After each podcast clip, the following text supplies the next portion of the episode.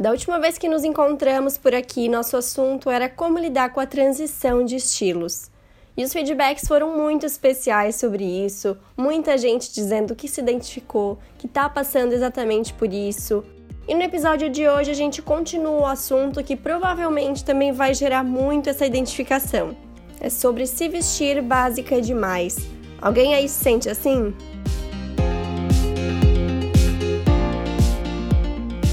Eu sou Paula Salvador, sou consultora de estilo e tô aqui para mostrar uma moda vida real, possível e para todas. Tudo em dicas e reflexões rápidas para te mostrar um jeito bem descomplicado de ver a moda.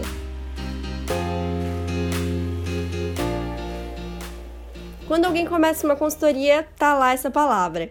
Quando alguém fala comigo no Instagram que tá incomodado com o que tá vestindo, adivinha quem aparece também?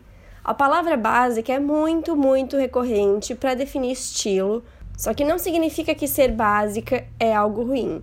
Tem como básico ser super interessante, sim, mas nesses casos eu estou citando o lado negativo mesmo, aquele básico que dá a sensação de que está faltando alguma coisa. Pelo significado, básico é o que é essencial, fundamental, ou seja, é só a blusa, a calça, o sapato. Em geral, calça jeans skinny, né? Fiz essa pergunta no Instagram e foi o que mais apareceu. E se a gente parar para observar na rua, é o que a gente mais vê mesmo, né? O problema não tá exatamente na calça skinny. Tem sim como deixar o look mais legal com ela, mas eu vejo que a gente precisa se esforçar mais com outros elementos, colocar uma blusa legal, um acessório, etc.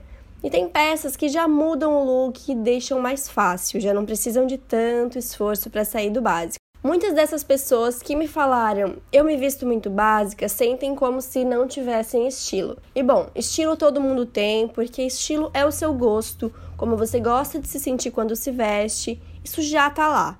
Isso existe e todo mundo tem. Mas pode ser que algumas dessas pessoas não estejam pensando sobre isso.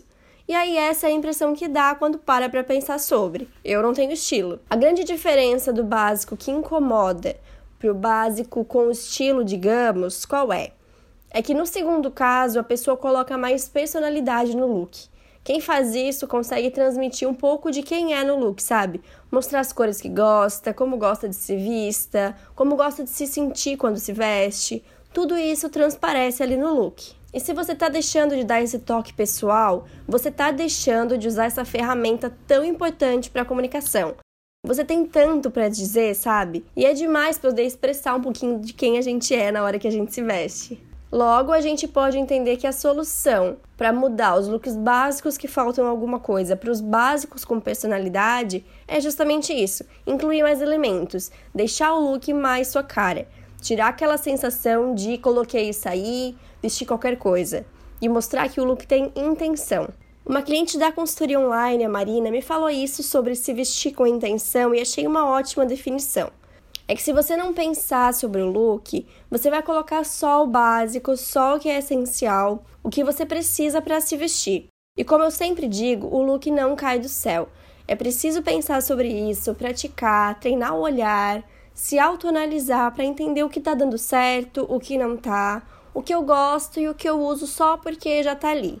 Não tem mágica, mas você precisa começar. Apesar de eu estar dizendo que a gente precisa pensar sobre isso, não quer dizer que isso vá demandar muito tempo.